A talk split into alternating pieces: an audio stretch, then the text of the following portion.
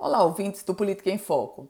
A gente fala hoje sobre sucessão 2022 no contexto da situação, ou seja, do palanque da governadora Fátima Bezerra. Uma definição e uma indefinição. A definição, claro, Fátima Bezerra, filiada ao Partido dos Trabalhadores, principal liderança do PT no estado, vai ser candidata à reeleição. Ela já vem construindo esse palanque, já vem conversando inclusive com partidos que no processo eleitoral de 2018, partidos que estiveram na sua bancada de oposição e agora poderão estar no seu palanque no, como aliados, como é o caso inclusive do MDB de Walter Alves. Mas há uma grande indefinição. Quem vai ser o candidato a senador na chapa de Fátima Bezerra? Há um desejo, Jean Paul Prats, o atual senador, que era primeiro suplente de Fátima Bezerra, ele tem o desejo de ser candidato à reeleição.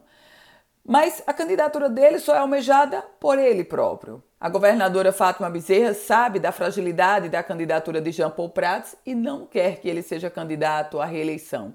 O PT, que tem todo interesse na candidatura de Fátima Bezerra à reeleição, também não quer o filiado Jean Paul Prats como candidato à reeleição.